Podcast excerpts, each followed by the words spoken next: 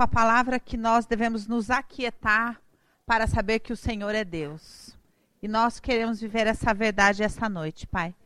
Te pedimos que o Senhor venha com uma porção sobre nós que nos permita aquietar nossa mente para ouvir a tua voz, Pai. O Senhor tem nos conduzido, Senhor, na jornada do bom combate, Pai. Cada uma de nós tem tido as suas próprias experiências, Senhor, entendendo aquilo que tange a alma e aquilo que tange o espírito, Pai. Nós queremos avançar esta noite, Senhor, no entendimento destas coisas. Queremos te pedir que o Senhor nos milicie essa noite, Senhor, para esta guerra do espírito contra a carne.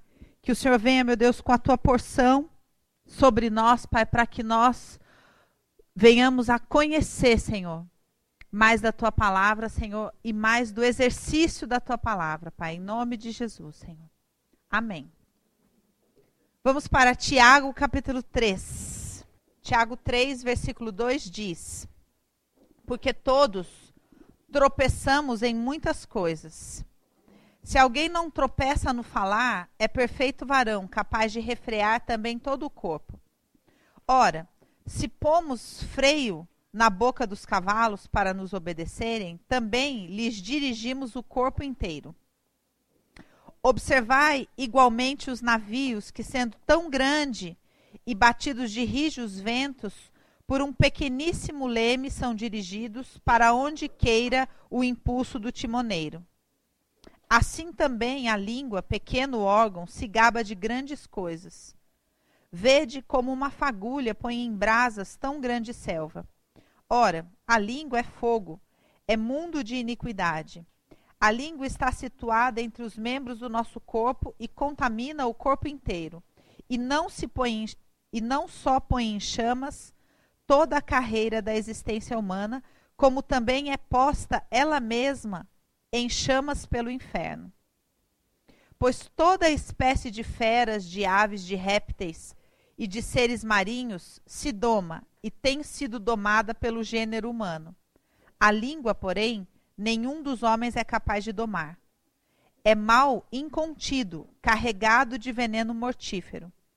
Com ela bendizemos ao Senhor e Pai, também com ela amaldiçoamos os homens feitos à semelhança de Deus. De uma só boca procede bênção e maldição. Meus irmãos, não é conveniente que essas coisas sejam assim. Acaso pode a fonte jorrar do mesmo lugar o que é doce e o que é amargoso? Acaso, meus irmãos, pode a figueira produzir azeitonas ou a videira figos? Tampouco fonte água salgada pode dar água doce. Muito bem, nós estamos nesse, nessa caminhada para combater o bom combate. Ficamos estudando aqui incansavelmente quando a gente está na alma, quando a gente está no, no espírito. E na semana passada nós falamos sobre vários aspectos dessa luta entre, entre a carne e o espírito e falamos sobretudo de dominar os pensamentos neste lugar, né? dominar a vontade de se deixar levar pelos, pelos impulsos da alma. E a proposta foi justamente quem fez o jejum para conseguir falar: eu quero combater o bom combate, eu quero entrar nessa guerra. Muito bem. Na prática, aonde está o, a maior guerra? Na língua. Na língua. Hoje a gente não vai falar desse aspecto da língua, que às vezes geralmente esse texto é usado, que é para falar da língua que fala mal dos outros. A gente não vai falar sobre essa vertente. Mas a gente vai falar sobre a intenção da nossa língua de falar da realidade da nossa alma. Por quê? O que, que nós precisamos entender que a gente já falou na semana passada? na semana passada, a gente falou sobre a investida maligna que existe na nossa mente para que a gente permaneça numa realidade carnal. Certo? Sim? Muito bem. Esse texto que a gente acabou de falar diz que há uma investida maligna também na língua. Olha só. No versículo 6 que a gente leu, diz que a língua não só põe fogo no corpo inteiro, como também é posta ela mesma em chamas pelo inferno. Então, o que, que nós precisamos compreender dentro desta guerra? Primeiro, a gente não vence ela do dia para a noite. Não vence ela do dia para a noite. Nós estamos numa situação e temos dois caminhos. Um caminho do espírito, que é um caminho onde nós temos que parar tudo e elevar o nosso espírito. É muito difícil a gente ficar no espírito aqui na terra. Para a gente conseguir ficar no espírito, a gente tem que ter sim um tempo onde a gente sobe. Sobe mesmo e entra mesmo na presença de Deus. Aí a gente consegue voltar e falar: estou no espírito.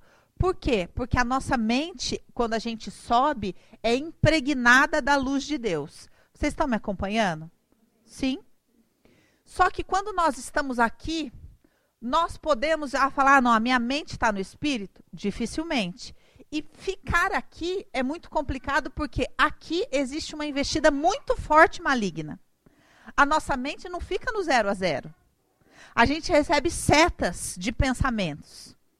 Infelizmente, eu já falei aqui algumas vezes sobre isso, mas eu vou repetir.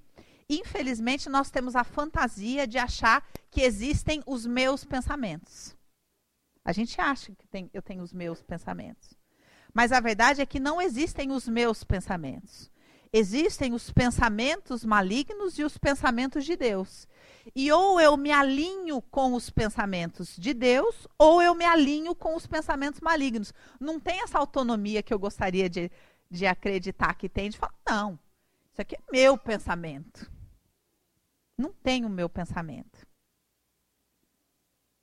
Então, quando eu tô cheia de, ah, porque eu, porque eu, porque eu, porque não sei o quê, porque eu não acho certo, porque eu não quero, porque eu isso, porque aquilo, porque eu acho, porque eu acho, porque não sei o quê, não sei o quê, não sei o quê, e penso que eu tô cheia da minha própria opinião, na verdade eu estou influenciada por pensamentos malignos.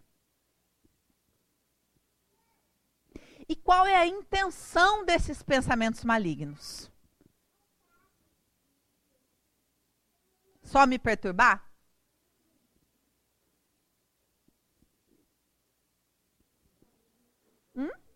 Tirar o foco, o que mais? Me perturbar, tirar o foco. O que mais? Me influenciar, o que mais? Roubar fé, o que mais?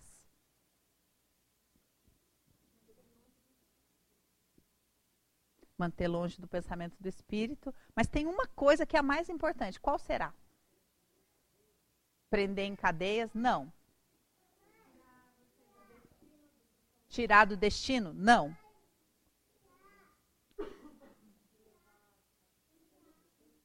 Muito perto. Exatamente isso. Por quê? Porque ao homem, ao ser humano, foi dado poder sobre todas as coisas criadas. Foi dado ao homem governo. Certo? Então, Satanás, eu estou no meio e eu posso, como uma marionete, ser influenciado por Satanás para trazer à existência a realidade que ele quer, ou ser influenciado por Deus para trazer à existência a realidade que ele quer. Certo? E como é que acontece isso? Como que as coisas começam a vir à existência? Pelo falar pelo falar. Então, por que que Satanás e os seus demônios ficam fazendo inferno na sua cabeça? Porque eles querem que você fale o que eles estão falando na sua cabeça. Porque a hora que você falar, traz a existência. Começa o processo de materialização.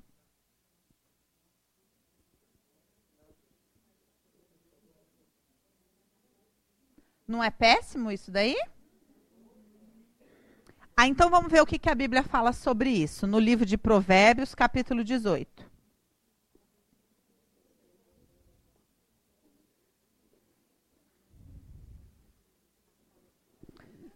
Provérbios 18, versículo 21. Olha o que está escrito aqui. Provérbios 18, 21.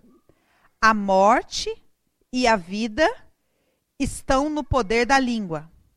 O que bem a utiliza, come do seu fruto. Ó, a morte e o bem estão aonde? No poder da língua. E aquele que bem utiliza a língua, come do seu fruto.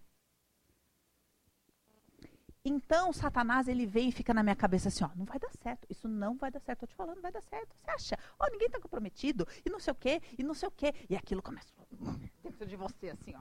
E aquilo vai te enlouquecendo. Aí, tudo, aí chega a sua amiga e fala, oi, amiga, e aí, como é que estão as coisas? E a língua está assim, ó. Para você poder falar, posso falar? Eu não aguento mais pelo amor de Deus, ninguém está comprometido. E começa a tornar verdade tudo aquilo que Satanás está martelando na sua cabeça. Por isso que a gente leu aqui nesse texto de primeiro de Tiago, vamos ler de novo agora, você já começou a pegar o manto. Que a gente é, de Tiago, né? Geralmente a gente lê esse texto de Tiago sempre pensando nessa coisa de que crente não pode falar mal dos outros. Mas não é só isso que está falando o texto. Na verdade, a perspectiva é bem maior. Olha o versículo 4. Diz assim, ó: Observai igualmente os navios que, sendo tão grandes e batidos de rijos ventos, ou seja, imagina que ah, quando a Bíblia fala vento, ela fala de circunstância também. Fala que o navio é enorme e fortes circunstâncias batem contra esse navio por um pequeníssimo leme são dirigidos para onde queira o impulso do timoneiro. Está falando do quê? Da língua. Está falando que a nossa vida é como um navio. E contra esse navio batem os ventos das circunstâncias. Mas a língua é o leme deste navio. E ela faz o navio ir para onde o impulso do timoneiro leva. O que, que nós estamos estudando aqui? Que você consiga dominar o impulso da carne e viver no espírito. Mas qual é o leme disso? A língua. Por quê? Aonde começa a guerra? Primeiro nos meus pensamentos. Consigo dominar os pensamentos? Eu preciso conseguir não falar daquilo que eu penso que a minha alma está sentindo.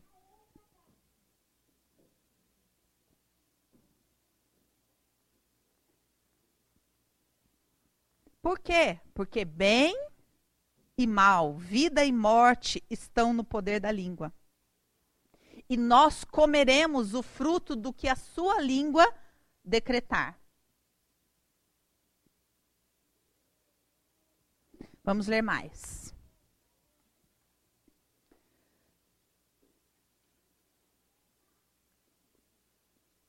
Mateus capítulo 15.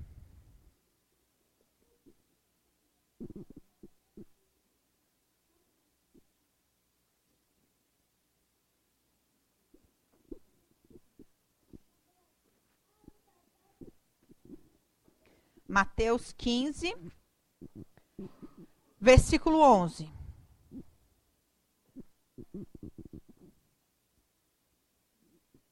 Olha o que o Senhor Jesus está ensinando.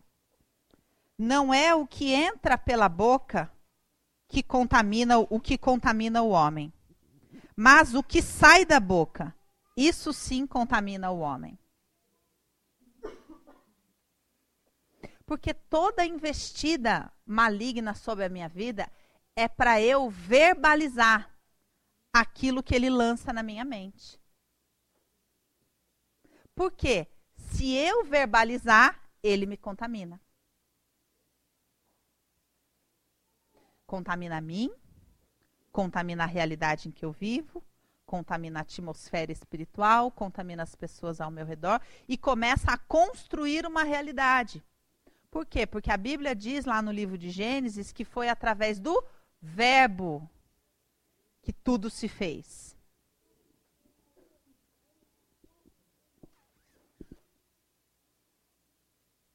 Então, não há, por isso que Tiago fala assim: olha, o homem foi, é, foi feito para dominar toda a criação, todo tipo de animal, mas ele não consegue dominar a própria língua. Olha o que mais a Bíblia diz. No mesmo livro de Tiago, no capítulo 1, versículo 26, está escrito assim: Se alguém supõe ser religioso, eu vou trocar religioso por espiritual para você não entender de maneira pejorativa, porque geralmente a gente usa esse termo falando de maneira pejorativa. Então vamos lá. Se alguém supõe ser espiritual, deixando de refrear a língua, antes enganando o próprio coração, a sua religião é vã. Ou seja, se eu penso que eu sou espiritual, mas eu não consigo controlar o que a minha língua traz à existência, a minha religião é vã não sou espiritual. Provérbios, capítulo 13, versículo 3. Olha o que está escrito: O que guarda a boca conserva a sua alma, mas o que muito abre os lábios, a si mesmo se arruína. Por quê? Vamos entender uma coisa do, desse, desse bom combate que nós somos convidados a viver é uma a, a, a investida sobre nós é uma investida injusta. Porque não é que eu estou aqui no meio e Satanás faz de um lado e me lança de e me enche de flechas. E aí depois vem Deus do outro lado e faz e aí eu fico, ai, não sei qual que eu falo. Não é assim. A questão é que eu tô aqui, Satanás está ao meu redor e Deus está em silêncio. Ou seja, se eu quiser saber o que Deus fala, eu vou ter que perguntar. Eu vou ter que pegar a palavra. Ele não vai ficar guerreando contra Satanás dentro de mim. Essa guerra é minha. Satanás é meu inimigo, não dele. Então, se eu ficar aqui vivendo a minha vida, Satanás todo dia ele investe. Na verdade, ele criou toda uma estrutura nesse mundo para que você receba mensagens da realidade dele o tempo inteiro. E Deus não criou uma realidade paralela para falar assim: às nove tem o filme que fala das coisas do diabo, mas às dez tem o filme que fala as coisas de Deus e vai contrabalanceando. Não tem. Só tem filme que fala das coisas do diabo. Se você quiser assistir um de Deus, você vai ter que procurar. Porque não está assim de graça disponível. Então é muito injusto. Por quê? Existe uma investida imensa da estrutura e dos pensamentos malignos sobre mim.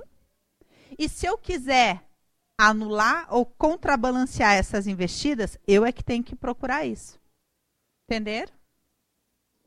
Por isso que esse versículo fala: o que conserva a própria boca, o que guarda a boca, conserva a própria alma. Vamos juntar com o que Jesus falou: o que contamina o homem é o que sai da boca dele. Então vamos imaginar que eu esteja com problemas no meu casamento e estou quase perdendo a esperança e estou cansada. E eu estou na minha cabeça, tô, porque eu estou cansada, porque eu estou cansada, porque eu estou cansada, porque eu estou cansada. E aquilo está lá assim. Aí, de repente, chega minha amiga e fala, oi, como é que você está? E tudo que eu mais quero é falar para ela, estou cansada. E aí eu falo, estou cansada. E na hora que eu falo, estou cansada, já o olho já mareja, não é assim? Você estava até suportando, mas na hora que você fala contamina o homem. E aí aquela realidade toma você por inteiro. Antes ela era um pensamento, ela era uma pressão. Agora já é uma realidade dentro, já contaminou você. Por isso que Jesus fala: o que contamina o homem não é o que entra pela boca dele, mas o que sai. Porque a hora que ele fala o que Satanás está martelando dentro dele, já contaminou ele. Então, Provérbios fala assim: o que consegue ficar quieto, pelo menos, já conserva bastante a sua alma. Porque impede que a alma seja contaminada por inteiro por esses pensamentos. Nesse mesmo é, versículo de Provérbios, do, desse mesmo capítulo que é o 13, o versículo 2 diz: Do fruto da boca o homem comerá o bem. Aí ele continua: o que guarda a boca conserva a sua alma, mas o que muito abre os lábios, a si mesmo se arruína. Aí, olha o que está escrito no Salmo 119. Salmo 119, versículo 172. Diz: A minha língua celebre a tua lei, pois todos os teus mandamentos são justiça. Existe outra versão que fala: A minha língua falará a tua palavra. Por quê? Celebre a tua lei. Por quê? Eu preciso entender que existe uma diferença entre Satanás vem e fala: Não vai dar certo.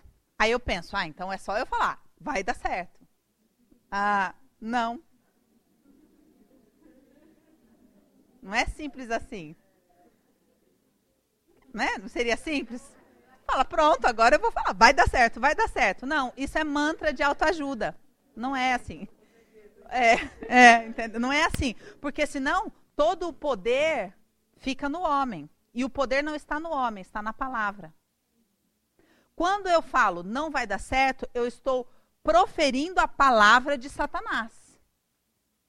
Certo? Aí eu falo, ah, mas se eu falar vai dar certo, eu estou proferindo a palavra de Deus. Não. A palavra de Deus diz, por exemplo, neste caso, toda obra da minha mão prosperará. Entendeu a diferença? Por isso que aqui fala: a minha língua falará a tua palavra e a tua justiça. Não é simplesmente eu falar, oh, vai dar tudo certo hoje. Hoje será um dia maravilhoso. Todas as coisas vão dar muito certo na minha vida. Eu preciso conseguir conter essa pressão daquilo que Satanás vai colocando dentro de mim, silenciar a minha boca. Aí Deus fala: aquietai-vos. E sabe, olha, não, não criou um outro sentido agora para você essa palavra? Aquietai-vos. Ou seja, fiquem quietos. E sabei que eu sou Deus. E aí eu. Qual que é o meu maior compromisso? Refrear a minha língua. Eu preciso conseguir não trazer à existência a realidade que está me botando louca, até ele per perdendo a força dentro de mim. Ela fica, não, porque não vai dar certo, não vai dar certo, não vai dar certo, não vai dar certo, não vai dar certo. Não, não vou falar sobre isso. Mas tudo que a gente mais quer falar, você viu o que ela falou? Você viu o jeito? Não, você viu a hora que ela entrou, o jeito que ela me olhou? E você viu que não sei o quê? E, e a gente quer trazer à existência esta nossa percepção que amaldiçoou, amaldiçoa o homem, que entra nesse lugar de contenda. Olha o que diz nesse, no livro de Provérbios. 12. Eu vou ler a minha versão, tem uma outra versão mais legal, quem tiver, fala ela. É versículo 18. O meu diz: é, Provérbios 12, 18 diz: Alguém há cuja tagarelice é como pontas de espada, mas a língua dos sábios é medicina. Ou seja, ela também pode curar a realidade, curar a minha própria alma. Promove cura. Você, qual que é o objetivo? Hoje você precisa sair daqui sabendo no seu espírito duas coisas. Que aquilo que você fala, você contribui para criar realidade. E que o poder todo está na língua, não é no pensamento. Está na língua. O mundo fala que o poder está no pensamento, né? Mas não é o pensamento que cria a realidade. Mesmo quando você estuda essa filosofia do mundo, você vai entender que lá eles falam que, na verdade, o pensamento atrai determinadas coisas.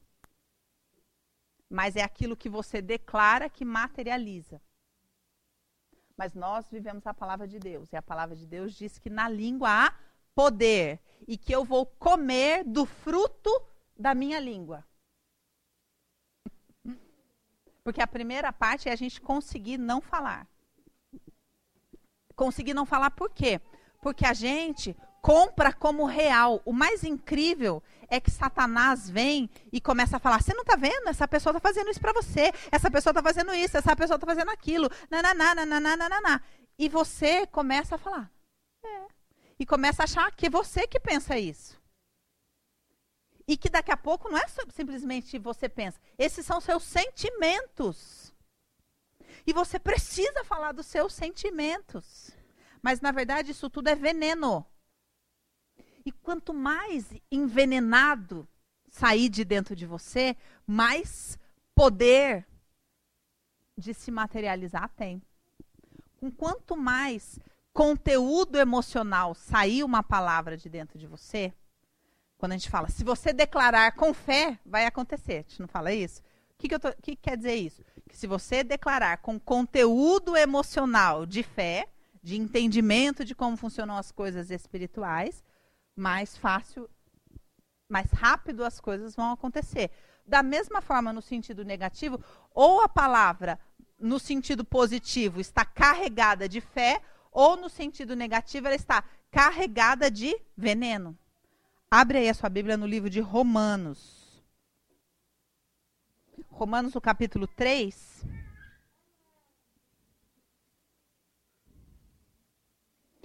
ele está falando assim, a partir do versículo 9, ele está dizendo que todos os homens são pecadores.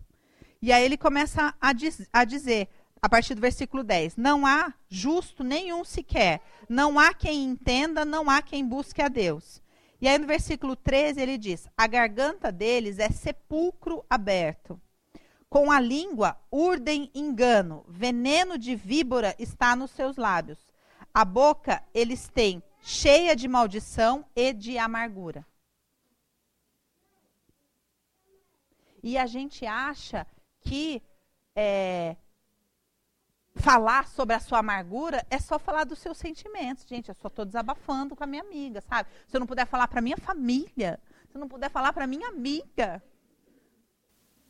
só que, se a gente pensar nisso que Jesus falou, é o que sai da boca que contamina o homem. Eu penso, ai, depois que eu contei tudo para minha amiga, eu tô, nossa, eu tô aliviada. Lógico que não, você está completamente contaminada.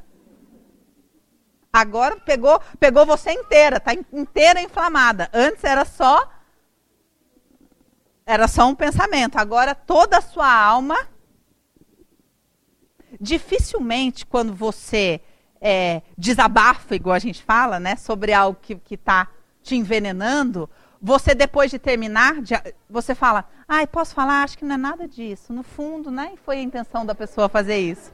Não existe isso. Você sai convicto. Se antes era um pensamento, agora é uma certeza. Você tem certeza. Por quê? Porque você foi completamente contaminado por aquilo. E se a pobre do ouvinte tentar falar, olha, mas será? Você fala, o que, que é? Você vai ficar do lado dele? Vai ficar do lado dela? Não, você que não está entendendo o que, o que aconteceu. Porque a gente já está completamente dominado. É que o mais difícil é a gente pensar assim: como é que eu vou viver pensando que, na verdade, esse negócio de como eu me sinto não existe? Sabe como é que Satanás usa para criar uma realidade na nossa vida? Ele é o pai da mentira, certo? algumas pessoas, em vez de chamá-lo de pai da mentira, chamam ele de o ilusionista. Por quê? Porque ele cria ilusões. Se você comprar, vira verdade. Eu já contei esse testemunho várias vezes, a gente fala isso muito para as mães de criança pequena, porque a gente está lá com a criança e a criança tem alguma coisa e você leva no médico. Aí, Satanás sempre usa pessoas de autoridades sobre a sua vida ou que você atribui autoridade, para declarar palavras sobre a sua vida, para que você compre essas palavras como verdade. Então pensa o seguinte: é, você criança, né, a mãe que pensa que está ajudando, né, que a gente pensa que a gente está ajudando, né? Aí a gente fala para a criança assim: não vai lá fora sem blusa, porque senão você vai ficar doente. Eu já já profetizei, você vai ficar doente. Eu sou a, a, dona autoridade na vida da criança. Eu já falei para ela, você vai, não, não, não sobe aí, você vai cair. Não falei? Exatamente. Eu não te avisei, eu não te avisei que você ia cair. Então, quer dizer, a gente vai guardando essas palavras. E aí, por exemplo, a gente vai no médico, daí o médico examina e o médico vai fazer o quê? Ele vai lançar uma sentença, vai vender uma realidade para você, vai falar: "Olha, tenho para vender para você uma doença ótima, rara. Essa é rara, meu. Você vai poder falar um nome super complicado para as pessoas. E aí você já começa a falar: "Nossa". E já sai de lá e fala: "Não, porque o médico falou, olha, a autoridade falou que o que eu tenho, eu tenho, olha que posse, porque o que eu tenho é não sei o que lá, não sei o que lá, não sei o que lá, múltipla. Múltipla também é ótimo, né? Agora, a gente pensar, ah, mas espera um pouquinho, o que que, o que que a Bíblia fala sobre isso? Fala, ele levou sobre si todas as nossas enfermidades. Mas, gente, a minha doença é tão importante, porque, nossa, agora imagina, todo mundo vai me ligar, eu vou poder falar que é uma doença complicada, que o tratamento não sei o que lá, eu vou poder ter licença, eu vou, olha quanto ganho. E, e aí a gente ouve esta fala, a gente é seduzido por essa fala, e a gente autoriza essa fala. E aí a gente repete. O médico falou que eu tenho tal coisa. E aí a realidade começa a se materializar. Se não estava doendo tanto, eu não estava com dor aqui, mas o médico falou que também dá dor. Agora eu tô mesmo com essa dor aqui. Não é? Satanás ele não pode simplesmente colocar uma coisa na minha vida, ele precisa da minha autorização.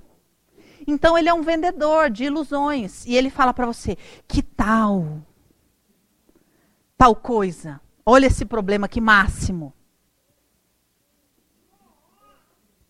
É verdade isso, gente. Se você comprar. Eu não sei se eu já contei isso para vocês, mas vou contar que eu lembrei. Quando eu tive o um negócio do coração, fui para o hospital, papapá, num primeiro momento eu estava sentindo muita dor, eu falei, Senhor, me ajuda, e achei o máximo, porque é, eu, eles já entraram comigo, já me colocaram na UTI, e não sei o que, não sei o que, aí eu estava lá na UTI, toda, toda cheia das coisas, eu falei, Deus, muito obrigada, porque o Senhor é bom, e o Senhor abriu essa possibilidade de eu ter esse tratamento, e não sei o que, e não sei o que lá, irarará, Muito bem. Passou, fiquei feliz, tomei todas as medicações, estava lá toda entubada e falando, ah, como Deus cuida de mim, porque Ele providenciou.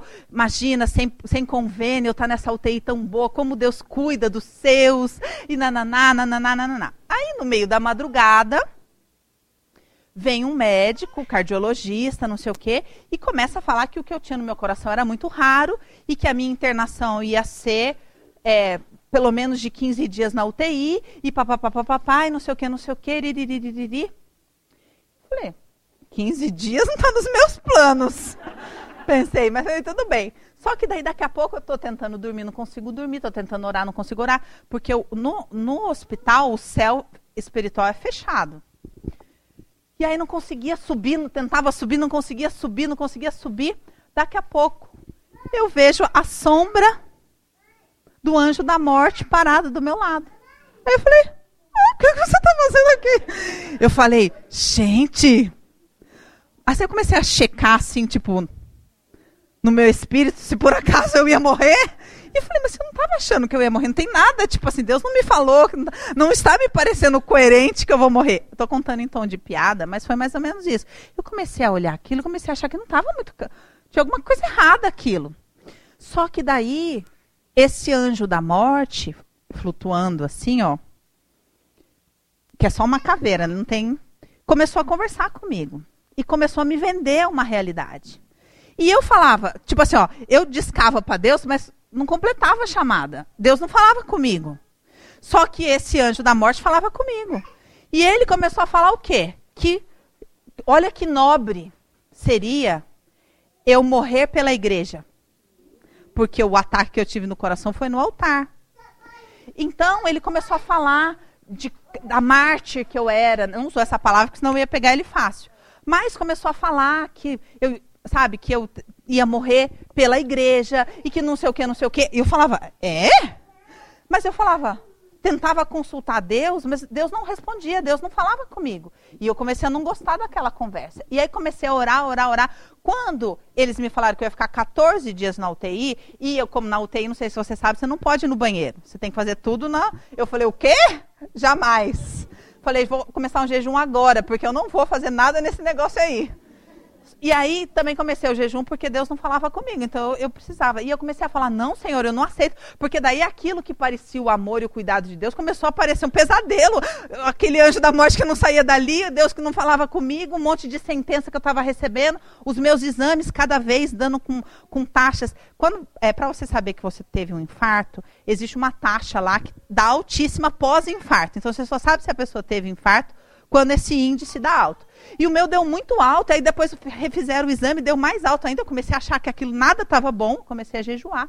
E comecei a falar, Senhor, o que está acontecendo? Fala comigo, me ajuda, me tira daqui, eu não estou vendo agora. E aí, o que acontece? O que, que o Senhor falou para mim? Então, comece pedindo perdão, porque você me agradeceu de pôr você aí, porque não fui eu que pus você aí. Eu falei, como não? Ele falou, você não conhece a minha palavra? Da onde que você acha que o meu cuidado é botar você na UTI? Você tá louca? Aí eu comecei a falar, gente, e aí eu comecei uma guerra de decretos. Então vinha o médico e decretava, ela tá com isso. E eu começava a anular o decreto e não sei o quê. E, come... e aí comecei toda uma guerra para sair de lá. Mas eu assinei com a minha oração a gratidão por Deus ter me colocado lá. Entenderam como Satanás vai vendendo uma ideia para você? Se eu tivesse mais fragilizada emocionalmente, começasse a comprar aquela ideia de Marte, porque o anjo da morte estava ali para me levar, se eu aceitasse. Ele estava me contando uma história, se eu aceitasse, ia. Ele achou uma brecha e me vendeu uma proposta. Vai ser ótimo, você vai morrer como Marte da igreja. Isso para vaidade humana, gente, é o máximo. Se a pessoa está meio com os problemas, de se sentir rejeitada, ela compra. Satanás trabalha assim, ele vende. Quando a minha filha Ananda é, era bem pequenininha, eu levei ela no hospital, tiraram um exame mostraram, saiu lá na chapa, o intestino dela virado. E aí precisava de uma, de uma cirurgia urgente. Eu falei, o quê? Gente, eu vim aqui por causa da gripe, agora estou saindo daqui com o intestino virado. Mas o que estava acontecendo? Deus estava me ensinando sobre essa questão de guerra de decreto. E aquilo, o médico que a gente compra como autoridade, ele lançava a palavra, a gente já ficava com medo e começava. Aí a gente já começa a orar como se aquilo fosse real. Como se aquela sentença fosse real. E aí começamos a orar, orar, orar. orar. No outro dia de manhã voltamos lá. Falamos, médico tal, deu tal diagnóstico. Que médico tal? Ninguém no hospital sabia quem era o médico tal. Ninguém achava. Eu vi o exame, meu marido viu o exame. Eles botaram naquele negocinho daquela luzinha, tá, tá, tá. Ninguém achava o exame. Que provava que o intestino da minha filha era virado. Por que, que o senhor permitia isso? Porque ele estava nos treinando para ensinar as pessoas sobre como é que funcionam as coisas. Fato é que Satanás sempre trabalha dessa maneira. Ele vende uma proposta. Se você compra, E como é que ele precisa, qual é a autorização que ele precisa para começar a construir essa realidade na sua vida? O seu falar. Por isso que Tiago fala: se você pensa que é espiritual e não refreia a sua língua, ilusão a sua. A sua religião é vã.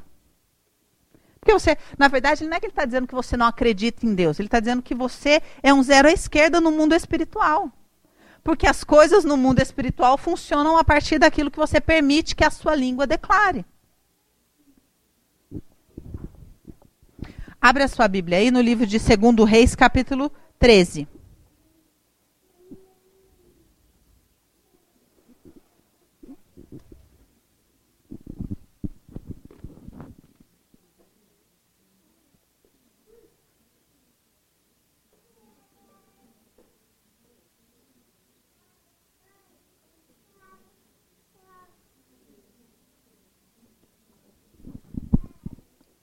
No capítulo 13 do, do livro de 2 Reis, a partir do versículo 14, tem aquela passagem que Eliseu estava enfermo, Eliseu o profeta estava enfermo, e o rei vai, vai lá para falar com ele porque é, eles estavam sob ataque dos Círios. Aí diz aqui no versículo 14: Estando Eliseu padecendo da enfermidade que havia de morrer, Jeoás, rei de Israel, desceu a visitá-lo. Chorou sobre ele e disse: Meu pai, meu pai, carros de Israel e seus cavaleiros. Então lhe disse Eliseu: Toma um arco e flecha. Ele tomou o arco e flecha. Disse ao rei de Israel: Retesa o arco, e ele o fez. Então Eliseu pôs a mão sobre as mãos do rei e disse: Abre a janela para o oriente. Ele abriu, disse mais Eliseu: Atira. Ele atirou. Prosseguiu: Flecha da vitória do Senhor. Flecha da vitória do Senhor contra os Círios, porque ferirás os Círios em Afeca até os consumir. Disse ainda: Toma as flechas. Ele as tomou. Então disse o rei de Israel: Disse ao rei de Israel: Atira contra a terra. Ele a feriu três vezes e cessou. Então o homem de Deus se indignou muito contra ele e disse: Cinco ou seis vezes a deverias ter ferido. Então feririas os ciros até os consumir. Porém, agora só três vezes ferirás os ciros. No livro de Jeremias,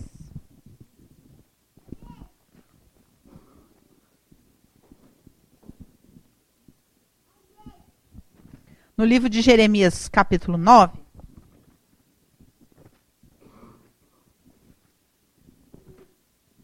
A Bíblia nos ensina o que é, é, qual é o significado profético dessas flechas.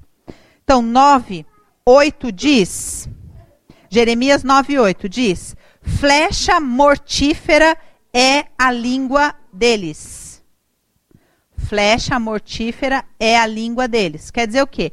que quando no livro de Reis existe esse momento entre Eliseu e o rei, quando Eliseu, profeta, fala atira a flecha, esse é um ato profético, é um símbolo profético daquilo que ele poderia lançar com a língua dele. Tudo bem?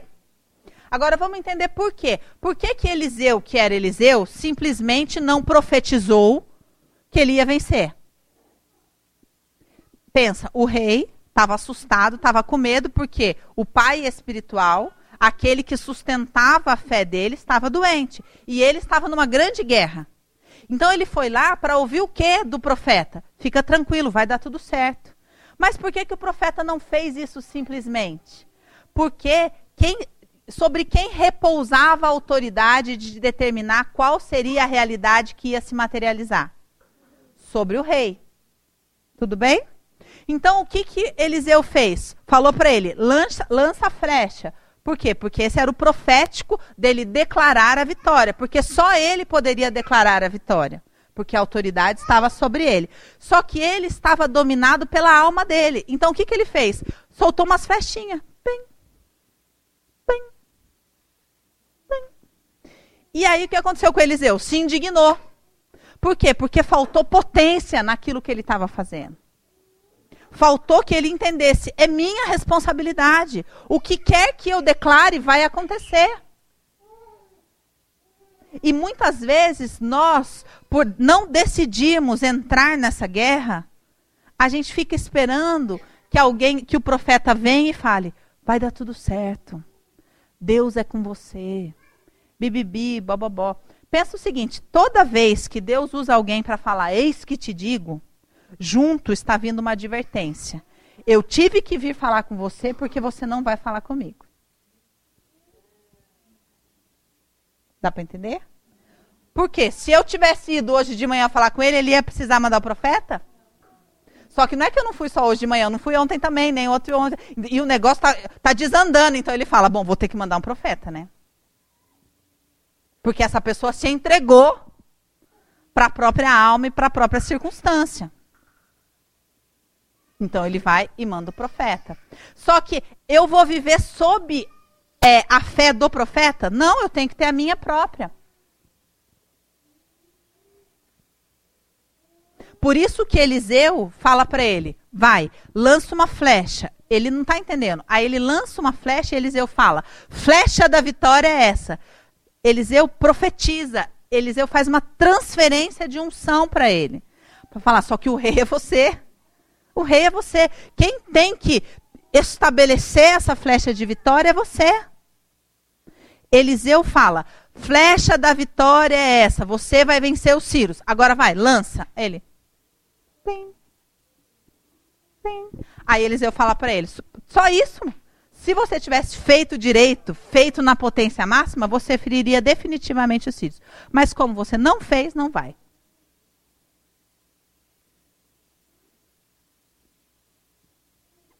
Então nós temos um treinamento pela frente nesse negócio de língua que é, primeiro, aquietai-vos. E eu preciso parar de acreditar nas coisas que eu penso e achar que sou eu que penso. Vocês, entendem isso, gente? Que não existe, não Eu penso que existe o meu pensamento, mas não existe. Existe o que Satanás sopra na minha mente e o que sobra na minha mente daquilo que eu leio da palavra de Deus. Não existe a minha realidade. Não existe a minha opinião. Existe a realidade de Satanás e a realidade de Deus. Existe a opinião de Satanás, existe a mentira de Satanás, existe aquilo que Satanás quer que eu acredite e existe a verdade absoluta que é a palavra de Deus. O problema é que eu, a minha mente só vai estar cheia da palavra de Deus se eu for buscar. Senão, não. E ao contrário, a minha mente vai ficar cheia daquilo que Satanás fala porque ele faz o delivery.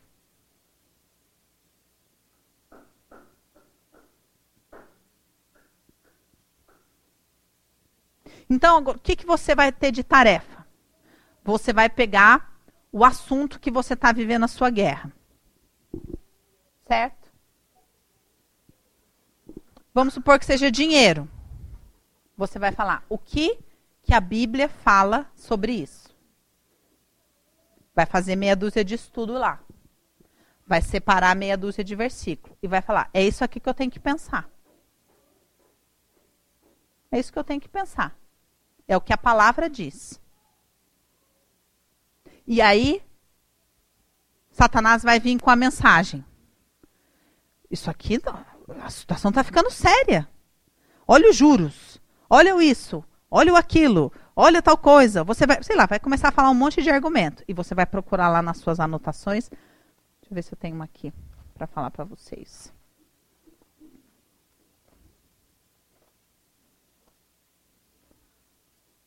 Por exemplo, não andeis ansiosos, não vos inquieteis, nem entregueis às inquietações. Onde estiver o vosso coração, lá estará o vosso tesouro.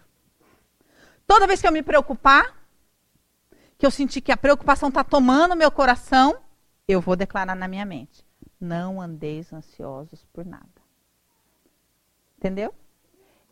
É uma guerra na minha mente. Satanás fala, fica preocupado. Eu falo, não andeis ansiosos por nada. Fica preocupado. Não andei ansiosos por nada. Fica preocupado. Não andei ansiosos por nada. Fica preocupado. Até uma hora que ele fala, ai! E desiste. Mas eu falei alguma coisa? Tô aqui, ó. Porque o que guarda, o que retém a própria língua, guarda a sua alma. Eu preciso combater aqui primeiro, antes de tudo. Conseguir essa etapa, aí eu vou começar outra etapa, que é começar a declarar a palavra. Mas primeiro eu preciso ganhar a guerra neste campo aqui.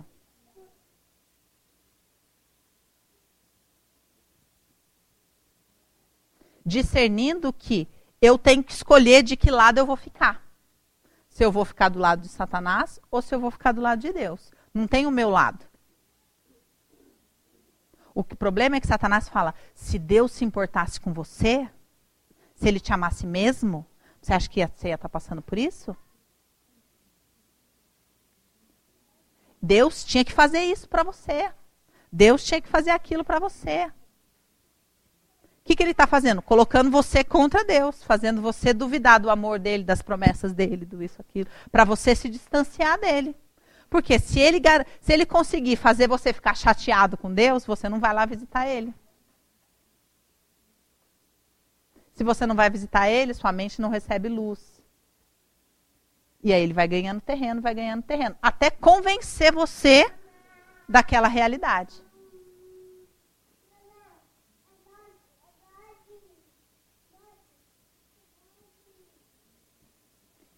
Nós vamos brincar essa semana da semana do silêncio.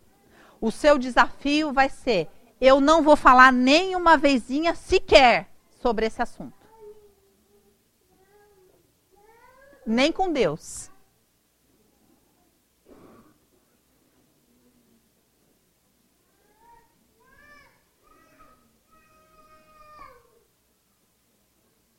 A guerra da mente, ela é travada de várias maneiras.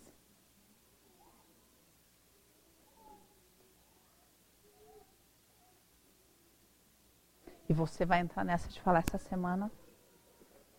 Eu vou matar essa situação com o meu silêncio e com a minha autoridade sobre a minha língua. Hoje você precisa fazer um comprometimento com você. Eu não vou mais falar sobre isso. Essa situação vai morrer de inanição, porque eu não vou mais alimentar ela. Se eu não falar sobre ela, é como se ela não existisse. Não existe. Amém? Vamos orar. Pai, nós queremos te agradecer porque nós oramos aqui, Senhor, clamando para que o Senhor aquietasse a nossa alma. E o Senhor realmente fez isso, Pai. Nós pudemos permanecer um tempo num silêncio espiritual, Senhor, para que o teu espírito pudesse marcar o nosso espírito com um direcionamento, Pai.